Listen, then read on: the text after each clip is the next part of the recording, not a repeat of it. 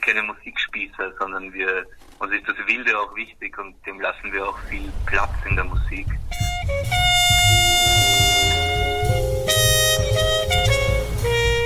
Jazzfest Wien Podcast.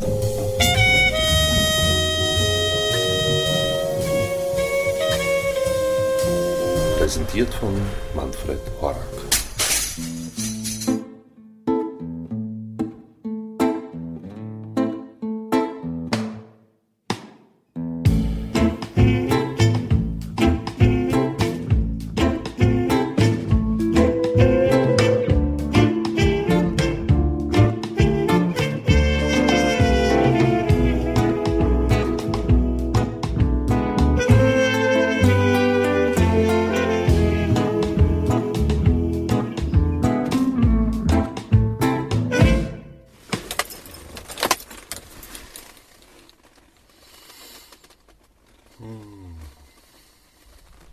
Vierten Ausgabe vom Jazzfest Wien Podcast stehen zwei Bands im Mittelpunkt, die ich aufgrund der Coronavirus-Ereignisse freilich nicht persönlich getroffen habe, sondern aus dem geschützten Raum heraus, telefonisch. Roman Sladek von der Jazzrausch Big Band aus Deutschland, die Ende März 2020 das Album Beethovens Breakdown veröffentlichen, passend zum Beethoven Jubiläumsjahr und dabei Jazz, Techno und Klassik verbinden, werdet ihr im zweiten Teil dieser Episode hören. Jetzt wenden wir uns aber mal dem Belfin-Trio zu, das am 25. Juni 2020 im Bank Austria Salon vom Alten Rathaus live zu hören sein wird. Das Belfin-Trio hat ihren Sitz in Österreich und bietet einen raffinierten wie unverwechselbaren Mix aus Jazz, Latin, Chanson und dem Wienerlied. Gleichermaßen satirisch und romantisch. Sänger, Gitarrist und Liedschreiber Fabian Belfin und Gitarrist Paul Mail waren am anderen Ende der Telefonleitung. Wie es diese virulente Unzeit gebietet, stand zunächst gleich mal die Frage nach der Befindlichkeit im Raum. Umso mehr da ja ihr aktuelles Album den Titel Fremde soll man küssen trägt.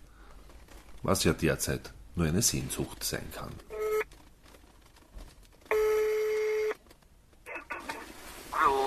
Hallo. Servus, Manfred ist hier. Hallo. Schön, dass ihr Zeit gefunden habt.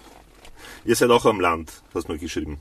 Ja, wir sind am Land, wir sind in Niederösterreich, so 20 Minuten von Stockerau entfernt. Ah, okay. Also das war ein Mitgrund, warum wir rausgefahren sind, damit wir nicht im Wohnzimmer verdauern, sondern hier können wir wenigstens Bäume schneiden und so am eigenen Grund herumhatschen. So lässt sich Quarantäne auch gut aushalten. Fällt euch da viel weg auch an, an, an Konzerten oder, oder macht ihr auch Digitalkonzerte oder werdet ihr welche geben? Wir haben eigentlich, also was die Digitalkonzerte ist, haben wir in der Sekunde, eigentlich vor dem Anruf, haben wir darüber geredet, der Pauli und ich. Also neben mir, der Pauli ist der Gitarrist, bei uns Ja. der E-Gitarrist. Ähm, und haben gerade darüber geredet, ob wir das nicht vielleicht auch machen sollten, ähm, digital oder virtuelles Konzert. Ähm, weil ich das an sich finde ich das ein, ein, ein Lust, eine sehr lustige Idee, mit dem Ganzen umzugehen. Einfach deswegen. Ähm, das Wegfallen nicht persönlich, also Belfin in der Form trifft nicht, weil noch nicht, weil wir erst, bei uns geht's jetzt dann erst los im Mai, weil wir da auf Tour sind, Okay. ähm, auf Support-Tour.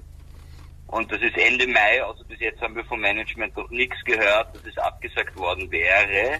Aber who knows? Ich hoffe nicht.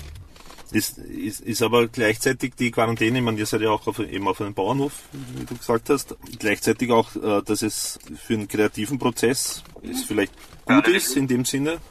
Ja, auf jeden Fall. Also es an und für sich ist es eh das, was wir gerne machen, ja. Zu Hause bleiben, Lieder schreiben, produzieren, whatever. Also in dem Sinne äh, ist es eigentlich eine gute Ausgangssituation. Ja. Für uns also ist es eigentlich ziemlich, also jetzt ein bisschen zynisch formuliert, ist es eigentlich die Idealsituation, weil in der Regel hat man eher das Problem, dass man ein bisschen gestresst ist von Deadlines oder Unterrichten oder sowas und dann eigentlich für Schreiben braucht man doch immer ein bisschen Ruhe einfach und das über mehrere Tage, damit, damit sich so eine, so eine Gelassenheit auch im Geist einstellt, damit man auch ein bisschen die Dinge kommen lassen kann oder sickern lassen kann. Und die hat man oft nicht und die ist jetzt natürlich schon sehr gegeben. Also man hat halt, es ist momentan sehr herrlich eigentlich am, Vor am Vormittag so ein bisschen die körperliche Arbeit im Garten zu verrichten und dann am Nachmittag eigentlich äh, sich sozusagen geistig zu beschäftigen und ohne, ohne Druck und ohne Stress eigentlich. Aber ja, schauen wir mal, wie sich das weiterentwickelt. Ja, klar. Langsam still und stark gurgeln die Motoren in die dunkle Nacht hinein. Fremde Frauenstimmen flüstern mir in mein Ohren rein. Was wird wohl sein, dass es die bringt, das Schicksal, das dich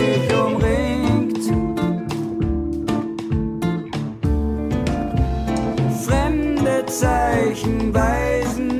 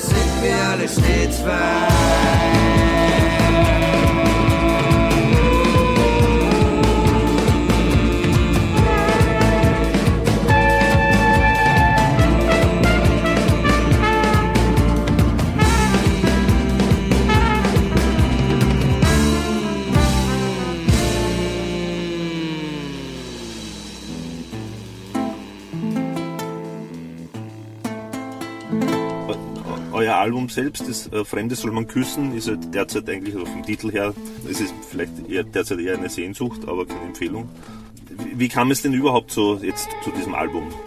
Zum Album, wie kam es zum Album? Also das Album ähm, war eigentlich, ehrlich gesagt, ähm, Befreiungsschlag, glaube ich. Also das war so eigentlich eine Sache, wo klar wurde, es muss, das muss jetzt gemacht werden, weil wir lang genug alle miteinander eigentlich schon musiziert haben. Also in der Formation nicht, aber wir sind ja alle ähm, doch langjährige alte Freunde ähm, und haben schon in vielen Kombinationen und Besetzungen gespielt.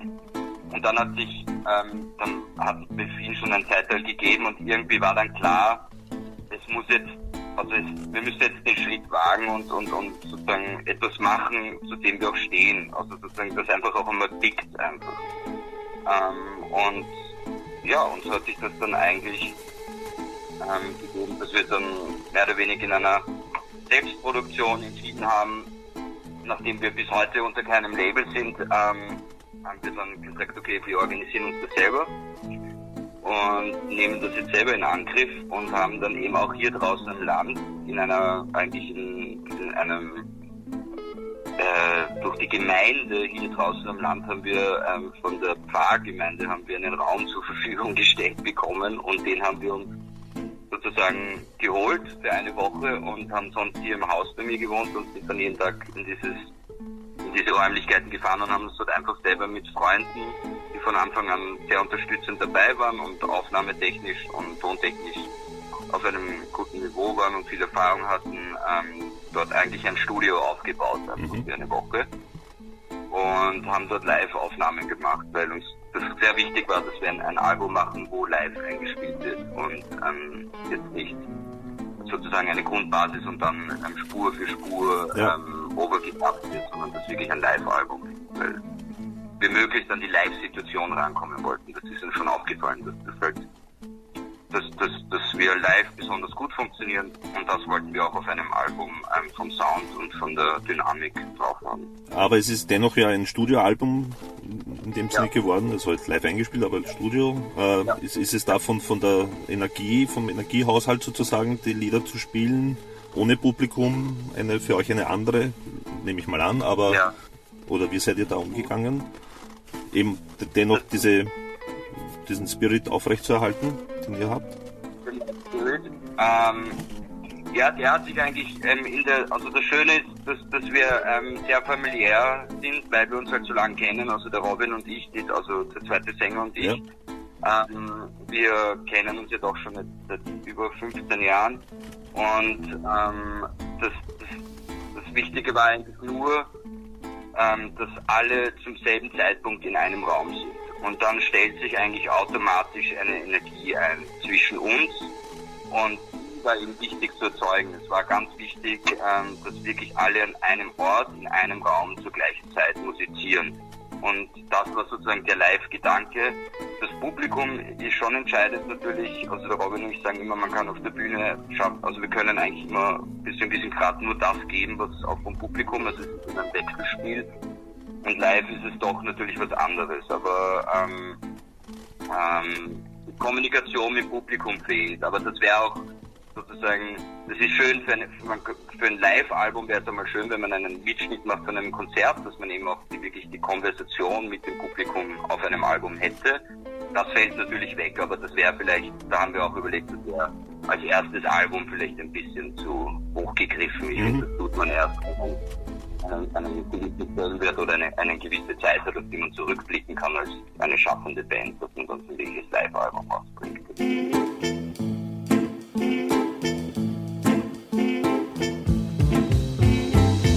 Langsam still und stark gurgeln die Motoren in die dunkle Nacht hinein. Fremde Frauenstimmen flüstern mir in mein Ohren rein. Was wird wohl sein, dass es dir bringt, das Schicksal, das dich umringt. Fremde Zeichen weisen einem Reisenden seinen Weg.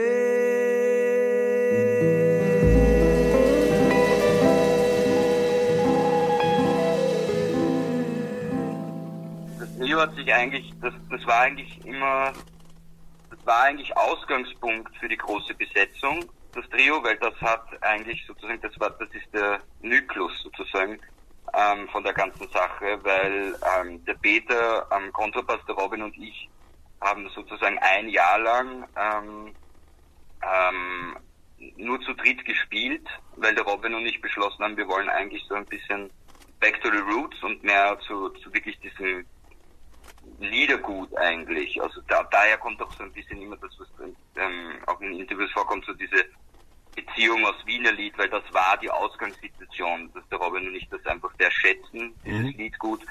Und, ähm, und wir wollten das sozusagen auf ein Minimum hinunterbrechen und dementsprechend ist dann der Kontrabass noch dazugekommen.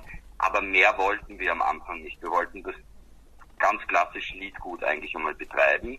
Und so hat sich das dann ergeben, immer so ein bisschen, dass es so diese große Besetzung gibt als Sextett und das Trio. Und, ähm, und das macht für uns, einerseits ist es angenehm, was, was, was sozusagen das Booking angeht, ist es recht, ähm, dadurch wird auch oft vieles unkomplizierter ähm, und es hat eine andere, eine ganz andere Dynamik, wenn man im, im Trio spielt, als wenn man im Sextett, im Sextett spielt. Ja. Also, das spielt auf was anderes ab einfach.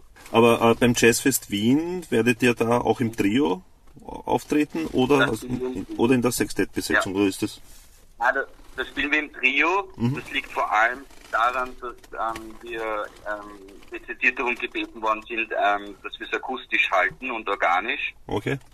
Und immer, das ist eben auch die Sache, es ist oft, dass du ja auch sozusagen akustische Begebenheiten hast am Veranstaltungsort und da kommt dann eben das Trio sehr zum Tragen, weil du einfach ähm, mit den Instrumenten, Trompete, Kontrabass, zweimal Gesang und ähm, akustische Gitarre ähm, einfach schon sehr viel machen kannst, ja. ähm, aber halt organisch bleiben kannst. Und das ist auch das der Grund, warum wir das beim Jazz spielen, weil der Konzertsaal dort einfach diese Bedingungen hat. Man kann dort einfach kein Schlagzeug aufstellen und auch keine größere Anlage, um jetzt einen, einen Gitarrenverstärker abzunehmen und den über eine Anlage zu schicken. Das hält der Saal nicht aus. Das ist für uns eine gute Möglichkeit. Ich gestehe ein, wir sind also nervös würde ich nicht sagen, aber es ist ähm, eine, ein bisschen eine Herausforderung, weil es doch das Jazzfest Wien ist und, ähm, und wir wollen uns da schon explizit was überlegen, also als Trio und ähm, das eben auch gut in unseren Plan passt, dass wir das Trio stärken wollen und das Trio und das Sextett ähm, dann immer unabhängiger voneinander gestalten wollen. Das wirklich, das Trio ist zuständig wirklich für Liedgut, also es wird viele Sachen geben, die wir im Trio jetzt beim Jazzfest spielen, die wahrscheinlich nie ähm, mit, dem, mit dem Sextett aufgeführt werden. Okay. Die wirklich nur für Trio gedacht sind, im Liedgut wirklich.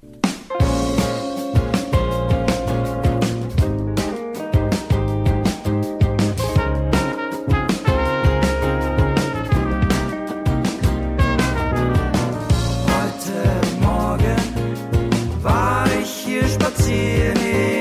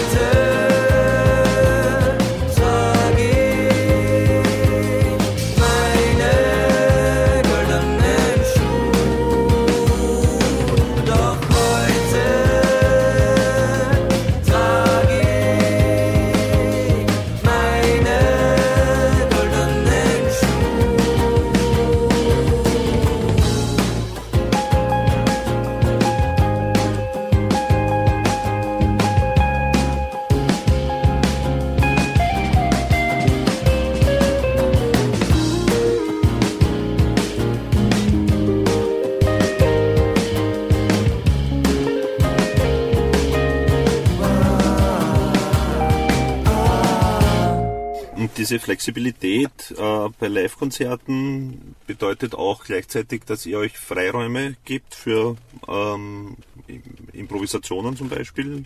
Ja, das ist schon. Also, wie gesagt, äh, im, im Schreibprozess ist es auch die Improvisation, die dann zu fixen Parts wird. Ja, also wenn eine Melodie da mal irgendwie rausdroppt aus, aus der Trompete oder der Gitarre oder ich weiß nicht was, dann wird das oft einfach in die Komposition übernommen. Aber generell, glaube ich, sind wir auch, wir, wir, wir wissen, dass wir ein bisschen ein, wie soll man sagen, ein bisschen ein Haufen halt, ja. Das ist Ja. auch wichtig, dass wir halten. Wir sind jetzt keine, wir sind keine Musikspießer, sondern wir, uns ist das Wilde auch wichtig und dem lassen wir auch viel Platz in der Musik. Und unvorhersehbar, ganz genau. Und wir wissen, dass das einfach ein, ein, ein, ein Nährboden für, für Energie musikalische ist.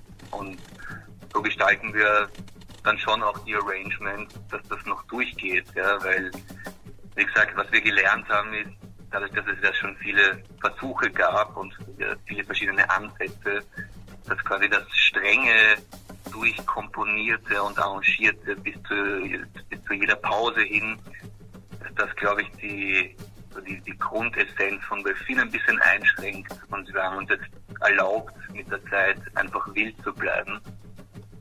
Und ich glaube, es ist auch der Plan, dass diese Wildheit in Zukunft noch mehr rauskommt.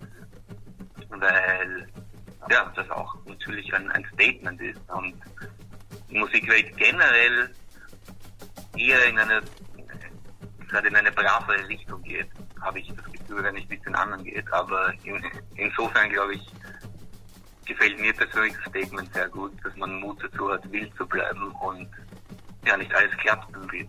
Ja. Ich glaube grundsätzlich ist bei Belfin zu sagen, wir sind wirklich vom Ansatz eine, eine extreme Live-Band. Also das, was uns ausmacht, ist das Live-Spielen. Und uns ist es eben ganz, ganz wichtig, ähm, was wir eben auch beim Publikum einfach total merken jetzt über die Jahre. Das, ähm, warum uns die Leute so treu ähm, folgen, ist vor allem das, dass sie halt wissen, ähm, dass jedes Konzert anders ist. Also nur weil, weil ein Konzert so und so eine Energie hatte, heißt das lange nicht, dass du beim nächsten Berlin-Konzert ähm, was ähnliches erlebst, sondern es variiert massiv, weil wir so viel ähm, weiße Flächen lassen ähm, bei den Live-Konzerten absichtlich, ähm, weil wir erstens einmal für uns als auf der Bühne aufregend ist, weil wir selber dann nicht genau wissen, was passiert in dieser weißen Fläche und es dadurch immer auch ähm, in dem Moment, wo die Musiker selber nicht genau wissen, was passiert, kann es das Publikum gar nicht wissen und dadurch ist es fürs Publikum auch einfach immer spannend, einfach, weil sie immer überrascht werden. Und das ist dasselbe, was wir eben beim Jazz Fest Wien vorhaben, dass sich jeder sicher sein kann, von denen, die Belfin besser kennen, also von denen, die sie noch nicht live gesehen haben, dass es ein, also ein, ein Abend sein wird, der so wahrscheinlich sicher nicht wiederholt werden wird. Also das ist, ähm, das ist sicher. In dem Trio ein so langes Set, ähm, da wird sich wird vieles überlegt sein, das eben nur fürs Jazzfest Wien gedacht ist und ähm, in der Form eins zu eins sicher nicht nochmal gebracht Das ist auch wichtig, weil ich finde, ähm, in der heutigen Zeit, wo man, wo man eh, wo man alles so ähm, durch die sozialen Medien und das alles mögliche viel drüber nachgedacht, ich glaube, dass ähm, die, die, die Live-Performance ähm, wahnsinnig wichtig wird für Musiker wieder. Ja. Ähm, und ähm, dass man ganz stark ähm, als Musiker auf das Live wieder hinarbeiten muss und dass eben das Live eine Erfahrung wird. Ähnlich wie im Theater. Also ich, ich finde es so lustig, dass wenn man ins Theater geht, ähm, ich habe noch selten, ich meine, jetzt muss man sagen, in Wien hat eine, eine hohe Tradition und da gehört das auch zum guten Ton. Aber wenn man ins Theater geht, sieht man relativ wenige Handys in der Hand, wo dann irgendwelche Stories auf Instagram oder so gepostet werden. Und wenn ein Theaterstück wahnsinnig überzeugt in Wien, dann ist das die Bude restlos ausverkauft, aber nicht deswegen, weil es auf den sozialen Medien kursiert, sondern weil einfach die Mundpropaganda unglaublich funktioniert und die Leute ähm, voneinander, also einander erzählen, dass diese, diese Performance und dieses Stück in seiner Inszenierung ein unglaubliches Erlebnis ist. Und wenn die Musiker ähm, mehr Nährboden auch, auch wirtschaftlich gesehen haben wollen, dann ist es ganz wichtig, dass man ähm, ein Bewusstsein dafür schafft, dass eine, ein, ein Live-Konzert nicht anderes ist wie oder fungieren kann wie ein Theaterstück, wie ein gutes. Die Inszenierung kann man sich, glaube ich, gut abschauen. Und deswegen geht es darum, dass man ein Momentum kreiert beim Live-Ding. Entweder ist man halt dabei oder man war nicht dabei.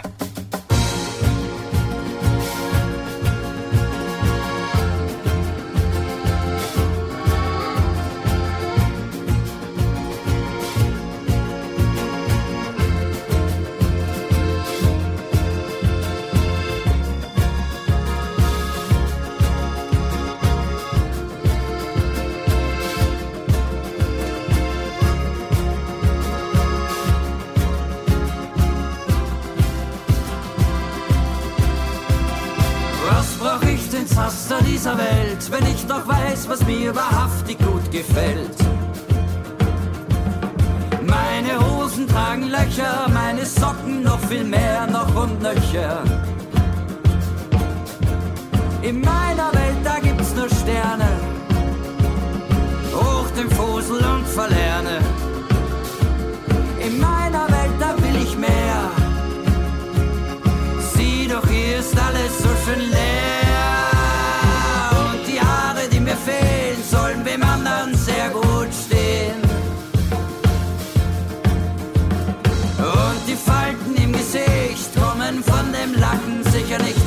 none.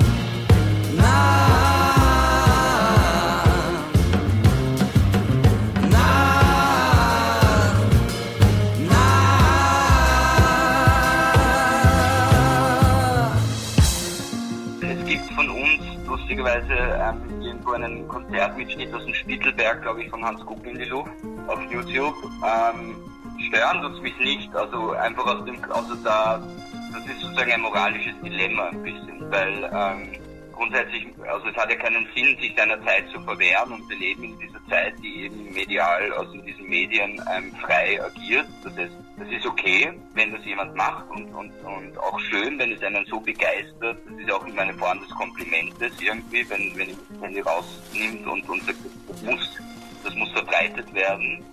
Ähm, andererseits, ähm, so auf der ästhetischen Ebene finde ich es ein bisschen schade, weil so ein bisschen die Fantasie dann verloren geht, denke ich mir. Also ich finde es immer spannend, eben wie bei Theater, wo ich einfach nicht weiß, was auf mich zukommt. Ich einfach nur ähm, von, von, von Quellen, die sozusagen für mich für ein Garant sind für, für eine gewisse Qualität, wenn die mir versichert haben, ich muss das unbedingt anschauen, dann weiß ich halt, okay, es kommt was Gutes auf mich zu, aber ich habe keine Ahnung was. Und das finde ich ist eigentlich ein, ein, ein sehr spannender Kitzel, ähm, den ich, den ich ähm, wo ich es schade finde, wenn, wenn das sozusagen durch soziale Medien gebrochen wird irgendwie und dann und dieser Effekt genommen wird. Andererseits verstehe ich es total, weil das ist halt in unserer Zeit so. Also ähm, das ist nichts, über was ich mich aufregen brauche, weil ja, weil es ist halt so. Ja. ja. Also keinen Sinn, sich zu verwehren. Also, also ich glaube, da schadet man sich selber nur, wenn man dann, also gerade mit Jazz Westin, ich glaube, ein Keith Jarrett ist so ein so ähm, ganz berühmt dafür, dass er, dass er, dass er sehr dicht drauf ist, dass ja kein Handy irgendwie angeschaltet ist oder wie genau. es nimmt er irgendwas auf. Bricht er das Konzert davon, was das ist. Also auch, das auch zu husten ist ein Problem bei Kiss Jarrett Konzerten. Ja, ja. ja, bei uns auch. bei euch auch, okay. Nein, aber ich glaube, ähm, ich glaube, wir würden keinem übel nehmen, wenn er jetzt äh, in einer Insta-Story etwas über uns postet, weil wie der Vater schon gesagt hat, es ist ja irgendwo auch ein Kompliment und gerade äh, ein Kompliment, das halt sehr dem Zeitgeist entspricht. Ich glaube, was nur wichtig ist, dass so ein kleiner Ausschnitt gerade dadurch wenig über ähm, das gesamte will jetzt nicht, ja, oder sagen wir das gesamte Werk äh, mhm. Ja, also ein, ein, Konzert bei uns ist schon, das, das hat eine Dramaturgie, ob es jetzt geplant oder nicht ist, sei dahingestellt, aber es ist trotzdem als Ganzes am besten zu genießen.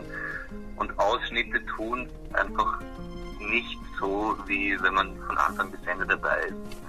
Wie gesagt, das sind die ganzen ungeplanten Momente, die da passieren, mit denen es umzugehen gilt, ähm, oder manchmal natürlich auch Momente, mit denen man, man überfordert ist und wo es nicht gut schaffen, damit umzugehen. Aber das ist genau das, was diese Belfin-Magie ausmacht, ja, dass es im Endeffekt sehr menschlich ist und sehr menschennah und dass das, glaube ich, die Zuhörer schätzen. Es ist kein fein poliertes Produkt, das überall auf dieselbe Art und Weise funktioniert. Ja? Also das ist nicht Tico-Pizza oder ich weiß nicht was, sondern das ist ein Kochprozess, der jedes Mal aufs Neue passiert.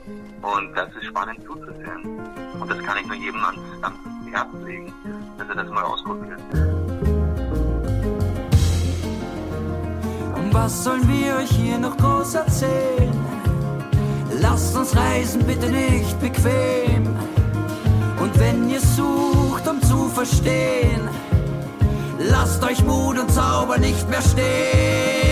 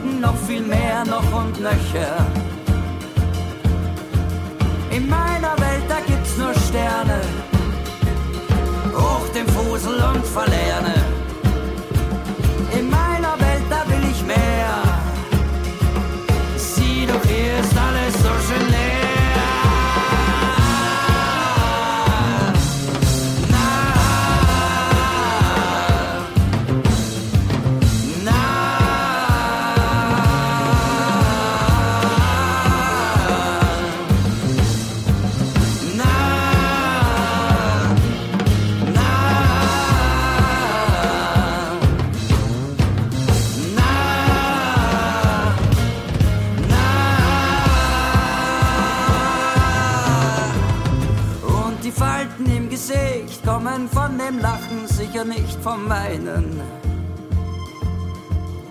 Und die Haare, die mir fehlen, sollen wem anderen sehr gut stehen.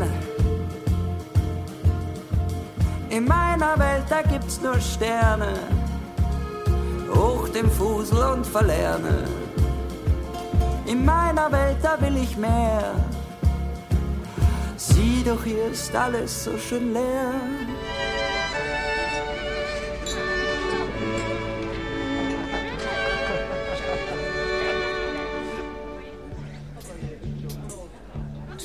Alle Menschen werden Brüder. Alle Menschen werden Brüder. Ah, werden Brüder. Alle Menschen werden Brüder. Alles so schön leer von Belfin aus dem Album Fremde soll man küssen. Live zu hören in der Trio-Formation am 25. Juni 2020 im Bank Austria Salon vom Alten Rathaus. Den kurzen Einschub dazwischen wird der eine oder der andere hoffentlich auch noch erkannt haben. Kurt Sowenetz in seiner Beethovenschen Interpretation, weil, zweiter Schwerpunkt dieser Episode, jetzt kommt Beethoven im Techno-Jazz-Gewand der Jazzrausch Big Band. Ruhe! Ruhe!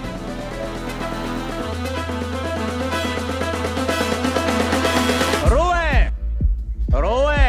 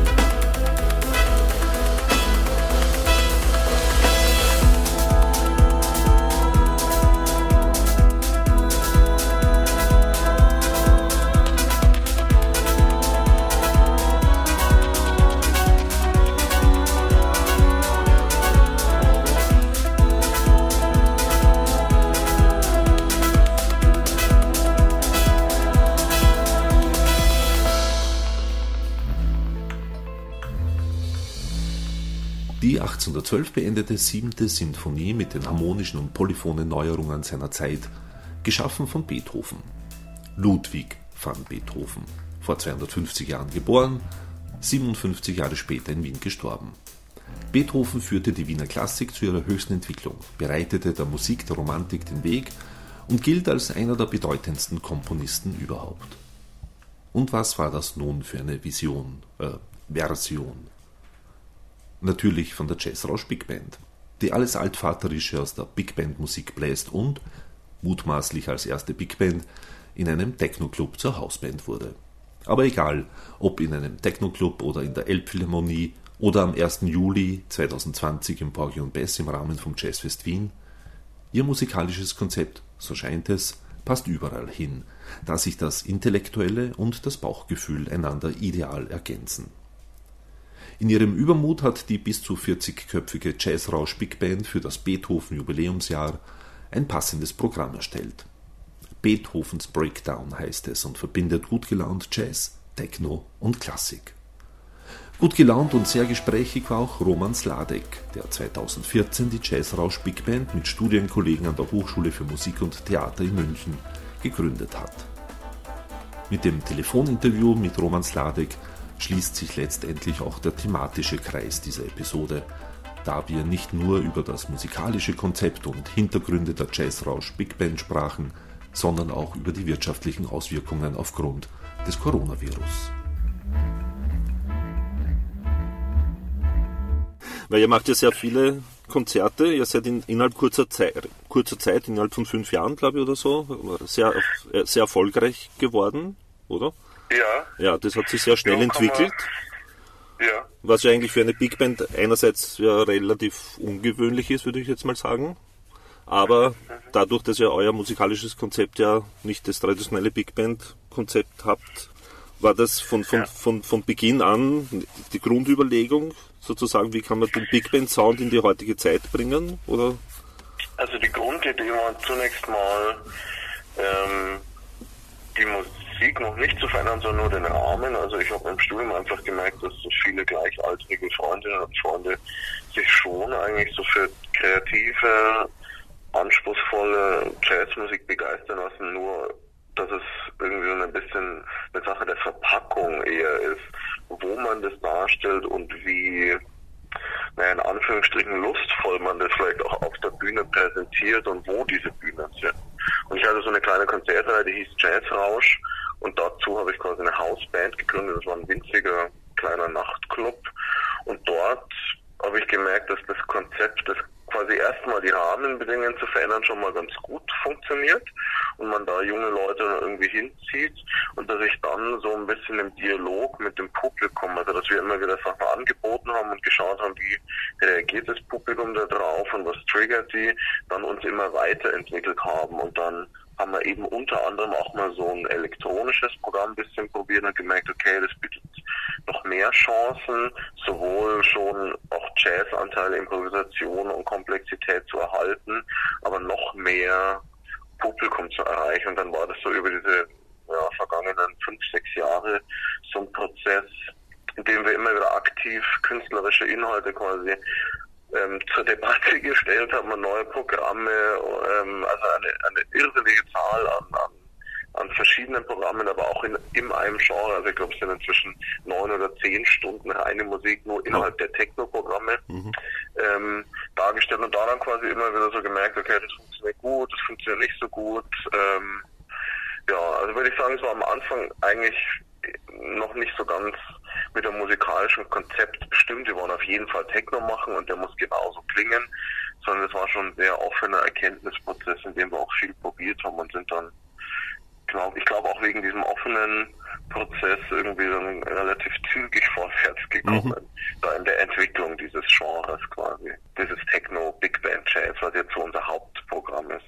Aber wir spielen trotzdem auch, ähm, also wir wollen es nicht auf Kosten der Begrifflichkeit machen. Ich nenne die Band auch absichtlich weiterhin Jazz, Rausch, Big Band, obwohl das damit so rein marketingmäßig vielleicht denken würde, eher Begriffe sind, die stören, ne? wo es ja auch viele Kollegen gibt, die das versuchen zu vermeiden, diese Begriffe. Ja. Und wir wollten auch jetzt nicht nur Techno spielen, sondern haben ja auch ähm, jetzt bei Act Music ähm, gleich eine Weihnachtsplatte mit dazu rausgebracht, die Swing ist. Ja. Ähm, oder eine Sache, die auch irgendwie mit Orchestern und, und, und so funktioniert. Also es ist uns schon wichtig, jetzt nicht nur ein Kasperltheater Ja, ja. aufzuführen oder so die Historie irgendwie zu verleugnen, weil die ist großartig, da gibt es auch gar nichts, ähm, ja, wo, wo die Musik irgendwo was dafür kann, was man jetzt anders oder besser machen müsste. Sondern wir versuchen uns mit oder auf Basis quasi der Historie irgendwie einfach ja, noch weiterzuentwickeln, manche Sachen noch, noch schöner zu machen.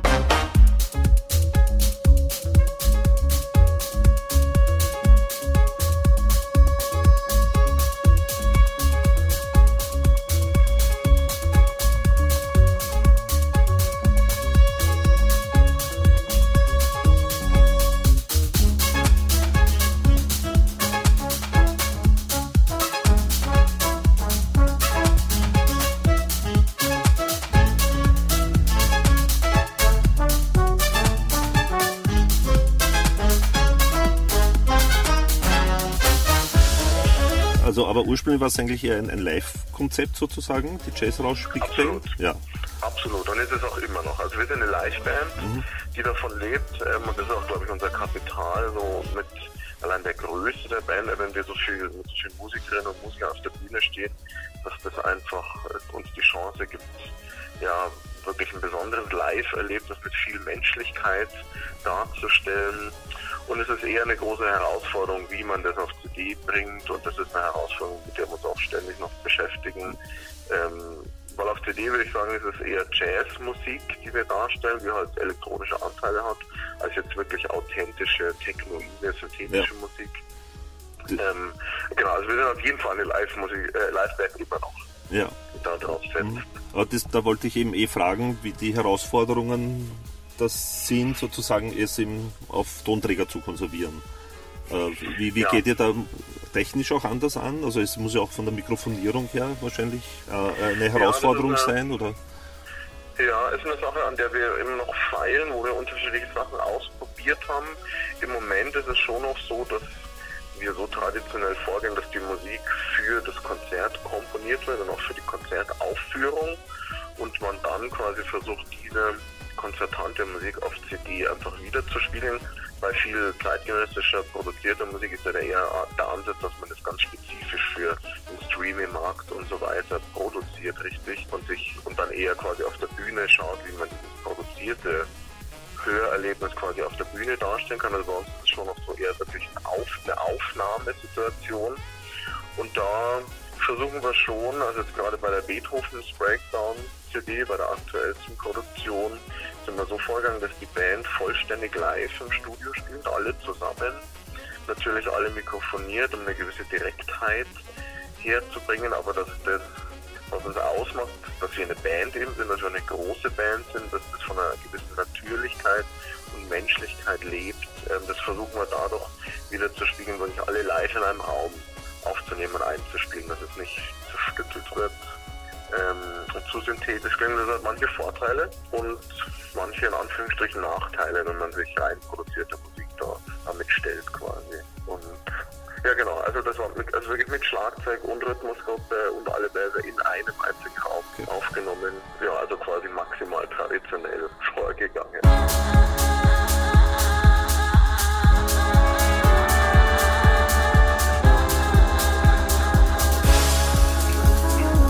Also im Ende ist es eigentlich immer so ein sich ständig aufschaukelnder Exzess ähm, zwischen geistigem Trigger und so einer Ekstase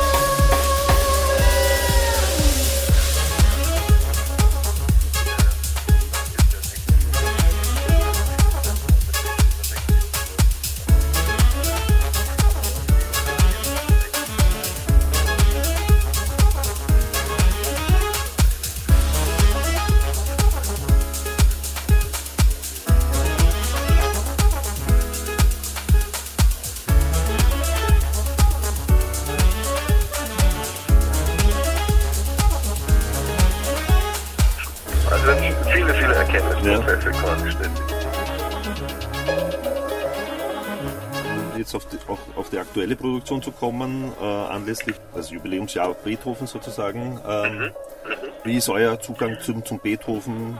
Weil Beethoven Jazz Ähm. gab es ja nicht so viel, wenn überhaupt, vorher. Ja. Ja, Klassik und Jazz natürlich gibt es ja viel, also sei es Bach oder Ja. Mozart oder so, Händel, ja. Ja, ja, ja, ja.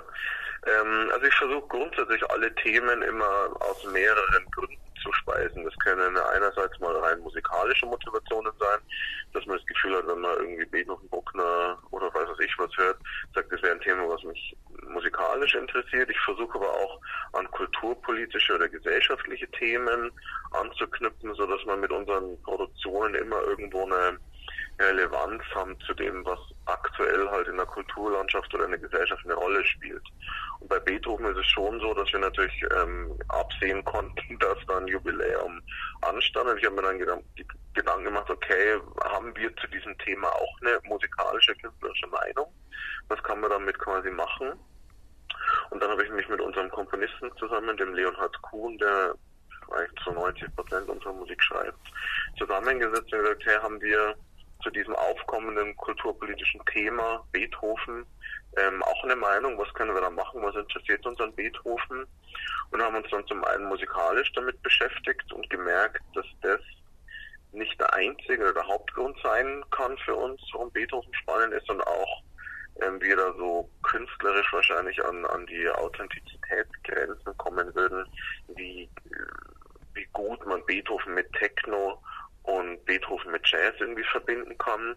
Deswegen haben wir den Kreis auch nochmal erweitert und angeschaut, wie der Beethoven als Künstler ähm, so gewirkt hat, also mit seiner Einstellung, was für ihn Musik ist und wie er vielleicht auch sich positioniert hat als Künstlerpersönlichkeit, wo er gesagt hat, ihm ist erstmal egal, was die anderen alle machen und er will sein Ding so durchziehen, wie er es für richtig hält und weniger Dienstleistungsmusik macht ähm, oder irgendwelchen Fürsten zuarbeitet, sondern da irgendwo selbstbestimmter ist und dass das ein Thema ist, mit dem wir uns sehr gut auseinandersetzen können, auch quasi was ist für uns Big Band Tradition und wie wollen wir das aber neu gestalten und, und unabhängig weiterentwickeln. Und da haben wir dann ähm, ja eine Sache gefunden, dass wir verschiedene Themen musikalisch bearbeitet haben, dass wir, wir mit Form, also musikalischen Formabläufen umgegangen ist, sehr spannend finden, was dann wieder gut zum Techno-Formablauf passt, wo jetzt manchmal im Moment auch nicht so viel spannend in der Sekunde passiert, sondern eher über längere Strecken das Faszinierende passiert, was bei Beethoven auch ist. Und dann eben so diese Künstlerpersönlichkeit, die wir aufgegriffen haben und die uns weiter zu motiviert, selbstständig und eigenständig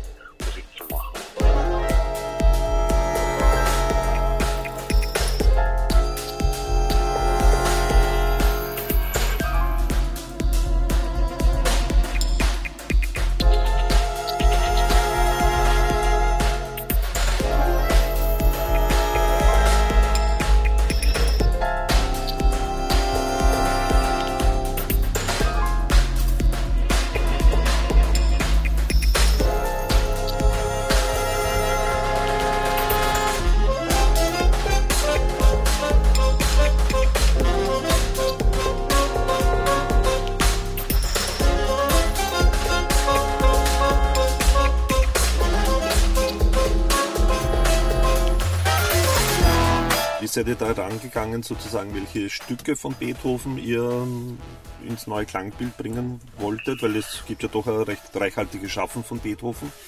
Ja, absolut. Ähm, das ist natürlich schwer, also da ich, kann man auch gar keinen Anspruch äh, oder den Anspruch, da quasi alles so abzuspiegeln, glaube muss man schnell ablegen. Wir haben uns dann ähm, einfach gesagt, es ist schön, wenn wir auch diese, die Programme erspielen, dass es dass Melodien vorkommen, die wirklich alle als Beethoven sofort identifizieren können. Ähm, also wie zum Beispiel die Mondscheinsonate, was sehr bekannt ist. Ja. Dann dieses, diese, dieses Allegretto, dieser zweite Satz von der siebten Symphonie ist ein Thema, was schon in der Jazzbearbeitung ein bisschen eine Tradition hat. Das heißt, da den Anknüpfungspunkt schon, es gibt vergleichbare Bearbeitungen, dass man schauen, wie lösen wir das, wie lösen das andere. Dieses Streichquartett ist ein sehr relativ unbekanntes Stück, ähm, um auch da quasi mal neue und andere Sachen vorzustellen, was man jetzt nicht unmittelbar als Beethoven erkennt, aber trotzdem Beethoven ist. Und dann die andere Hälfte der CD beschäftigt sich eben eher die Sonate, die der Leonhard dann komponiert hat, Ja. damit wie mit der Form von Beethoven, also die kein unmittelbares musikalisches Material übernimmt, nur manchmal so als kleine Zitate, aber eher zu der Sonatenhauptsatzform, die der halt komponiert hat, angelehnt ist. Ähm, und da Zitate drin vorkommen von Bernstein, was er über Beethoven gedacht hat. Ähm, oder genau, da so verschiedene, sich so, so kultur, ku- kulturpolitisch ein bisschen beschäftigt. Wie, wie weit ist, ähm, hat, hat der Big Band äh, Platz auch für Improvisation? Wie, wie geht ihr da mit um? Ganz traditionell würde ich sagen. Also es Okay. gibt immer viele ähm, Orchesterparts, die auskomponiert sind. Ja. Ähm, und dann in jedem Stück aber Formabschnitte, die offen sind, in denen dann einzelne Solisten gefeatured werden und improvisieren. Das geht von ganz klassischer Jazz, Improvisation von Rhythmusgruppe mit Solisten, aber auch ähm, darüber hinaus, dass wenn wir, wir haben ja viele Sonderinstrumente wie Kontrabass, Klarinette oder sowas in der Big Band oder Tuba, ähm, dass dann da offene Teile entstehen, wo man mehr mit Klängen improvisieren. Also, aber das Verhältnis ist immer so, es gibt ausnotierte Orchesterteile und dazwischen Parts, wo dann im, im traditionellen Sinne Solisten solieren und von der Rhythmusgruppe begleitet werden. Da nehmen wir auch manchmal so ein bisschen Effekte her, das ist aber gar nicht ein übertriebener Anteil. Also das ist dann schon, also würde ich sagen, wirklich relativ akustisch und, und traditionell.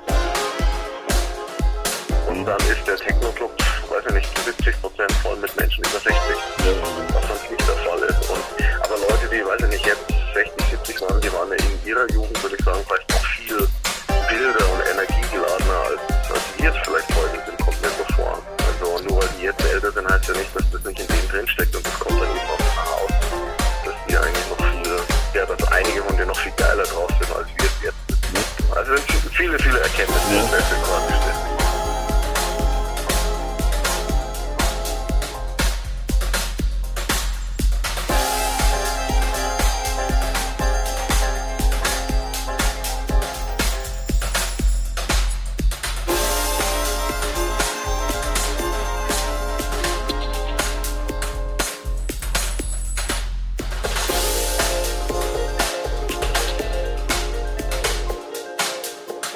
Seid ja eine sehr große Big Band, glaube 20-köpfig. Genau, also auf Ist der Bühne richtig? sind wir immer zu 15 Oder 15, okay. und jede Position ist doppelt besetzt. Also, okay. Ähm, und dadurch sind wir so über 30, 35 feste Mitglieder. Und äh, wie funktioniert ihr als Kollektiv? Ähm, Also ich glaube, was uns unterscheidet vielleicht von klassischen oder einigen klassischen Bands, dass wir oder dass ich der Meinung bin, dass das Projekt wirklich nur eine Ausstrahlung entwickelt als ganze Band, wenn sich alle einzelnen Musikerinnen und Musiker wirklich mit dem Projekt identifizieren und das als ihre eigene Band begreifen. Und ich glaube, diese Effekte kann man nur herstellen, wenn man die Leute wirklich konsequent ähm, in allen Entscheidungen beteiligt ähm, und da wirklich ein Wir-Gefühl entwickelt, was man nicht erzwingen kann, weder wirtschaftlich noch über so ein Entscheidungseinbahnstraßen.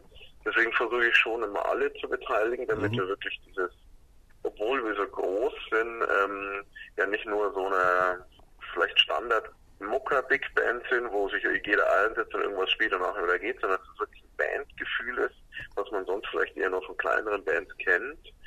Ähm, und es gibt auch Momente, wo es wichtig ist, dass einer sagt, okay, jetzt machen wir es so und jetzt entscheiden wir sich, übernehmen die Verantwortung.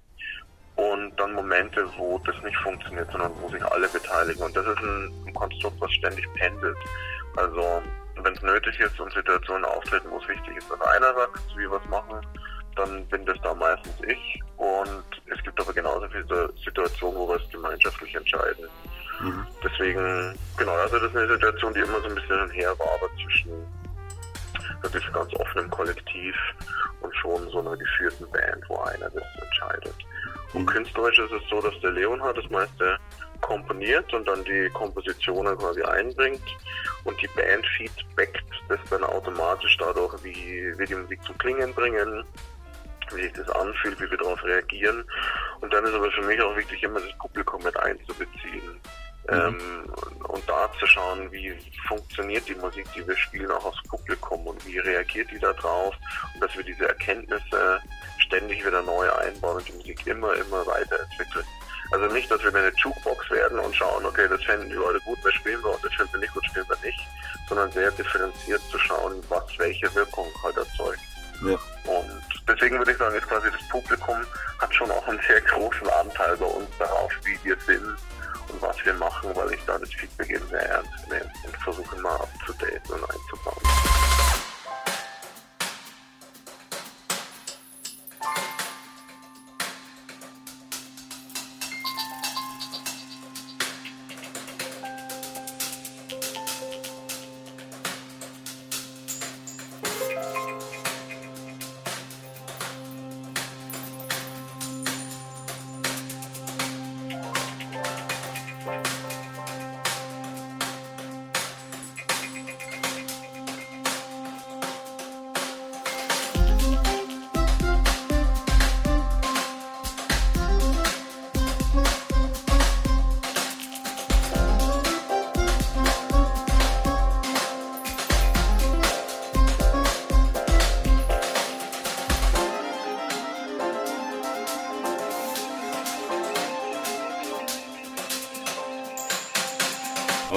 Publikum bricht ja jetzt derzeit leider ja, weg sozusagen, aus, aus bekannten Gründen des Coronavirus. Ist ja für eine Liveband, muss das ja derzeit überhaupt ein Desaster sein? Wie, wie habt ihr da eine digitale Strategie jetzt auch irgendwie im, im Hinterkopf oder so? Also dass ihr zum Beispiel Digitalkonzerte geben werdet oder wartet ihr einfach ab, bis das wieder vor, vorüber ist? Wir sind auf jeden Fall stark davon betroffen, weil genau, wir sind, glaube ich, mit so 120, 100, 120 Konzerten im Jahr Ja. wahrscheinlich eine der am häufigst spielenden Big Bands, die es auf der ganzen Welt gibt. Also das zeigt auch unser Fokus liegt zu 100 Prozent auf Konzerten. Ja. Ähm, und dadurch sind wir auch ganz wesentlich davon betroffen, also dass uns Shows, ähm, ganz große Konzerte wie in der Philharmonie ähm, in Berlin ausverkauft, abgesagt werden und verschoben, aber auch kleine Clubkonzerte wie in der Unterfahrt ähm, betroffen sind, also dass wir mit allen Konzerten durch die Bank betroffen sind, jetzt mal erst auf nicht absehbare Zeit. Ähm, wie wir mit diesem Stress wirtschaftlich, der dadurch entsteht, umgehen. mh, Also als ich will mal sagen, als, als Big Band sind wir auch ohne Corona ständig diesem wirtschaftlichen Stress ausgesetzt. Wie finanzieren wir das Ganze? Wie schaffen wir das? Und da habe ich mich über die letzten fünf, sechs Jahre ohnehin quasi dazu bewegt, ähm, ein Wirtschaftskonstrukt zu entwickeln, was immer über mehrere Monate hinweg Phasen ausgleicht, wo wir weniger einnehmen und wo wir mehr einnehmen ähm, und das quasi immer umgelegt wird auf die einzelnen Konzerte. Also dass wir ein Konstrukt sind, was wirtschaftlich eh so Schwankungen aushalten können muss. Und das merke ich auch jetzt, dass uns das erstmal äh, für, weiß nicht, ein, zwei Monate auch weiter tragen wird, wenn die Konzerte wegfallen. Ähm, der Stress wird natürlich immer höher, wenn es jetzt, äh, wenn das mehr Konzerte betrifft. Also dann geht es schnell in die zigtausend Euro, die unseren Ausfällen ähm, entstehen. Da wird man dann sehen, was passiert, wenn die drei Monate alle wegfallen. Aber grundsätzlich würde ich sagen, also ist es, ein, ist, ein, ist es eine große Einbuße für uns und auch eine Katastrophe, würde ich sagen, als Band. Aber nachdem wir das grundsätzlich trainiert haben, quasi schwere Zeiten zu überstehen, weil wir das als Big Band ohnehin können, bis auch ohne ähm, Coronavirus, trifft uns das jetzt nicht sofort in den ersten ein, zwei Monaten Kapital. Sondern da, glaube ich, haben wir noch Reserven, die ich ohnehin eben immer aufbaue, um puffern zu können. Aber die werden irgendwann versiegen natürlich. Ähm, und dann wird man sehen, was man macht. Ja, da bin ich mal gespannt, was ähm, was so von der öffentlichen Hand an Unterstützung kommen kann.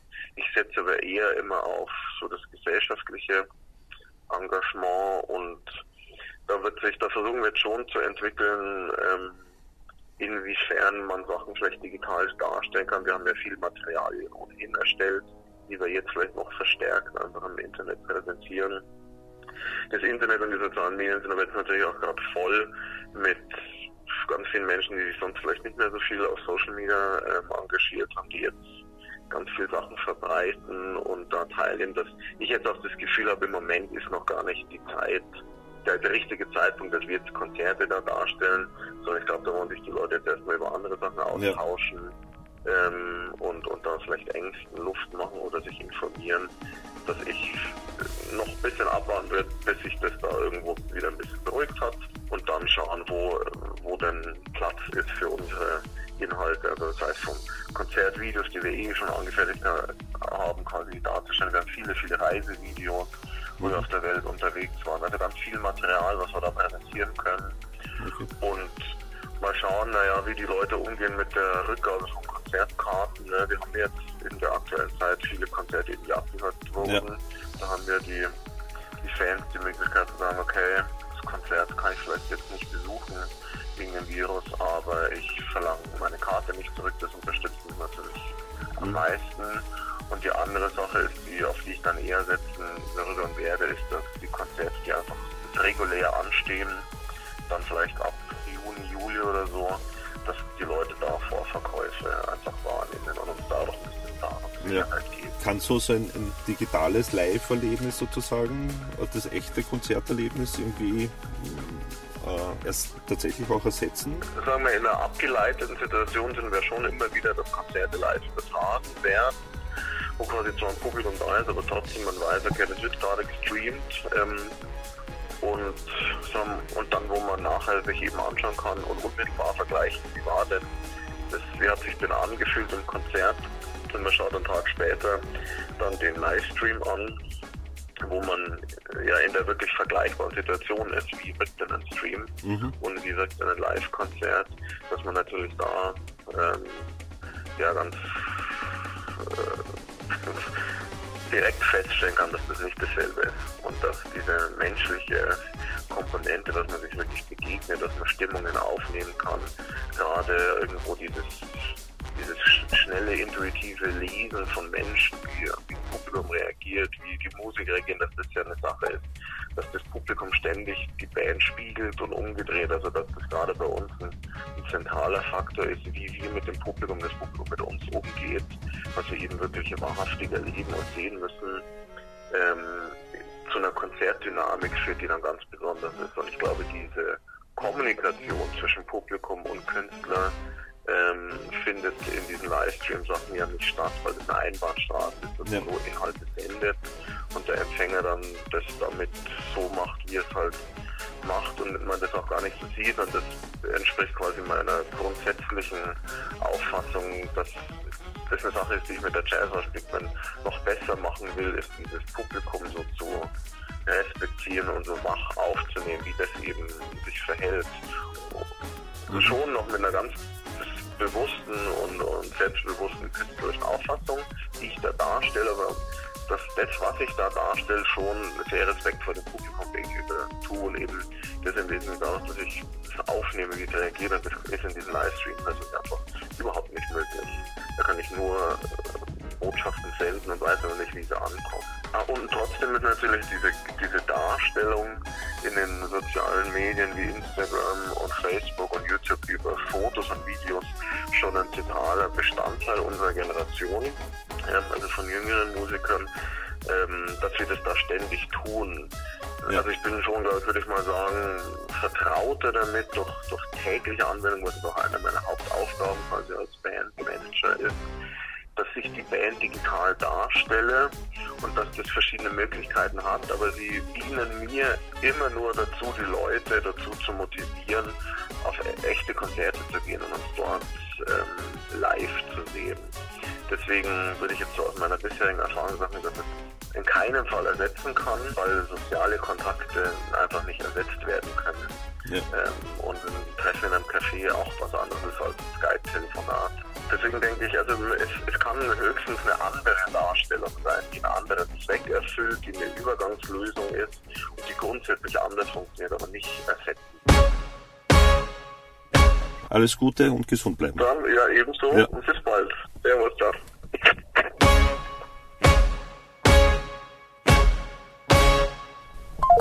Somit sind wir am Ende der vierten Episode vom Jazzfest Wien Podcast angekommen.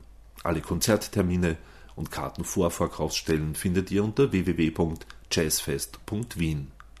Gesund bleiben und bis zum nächsten Mal. Good luck and good night.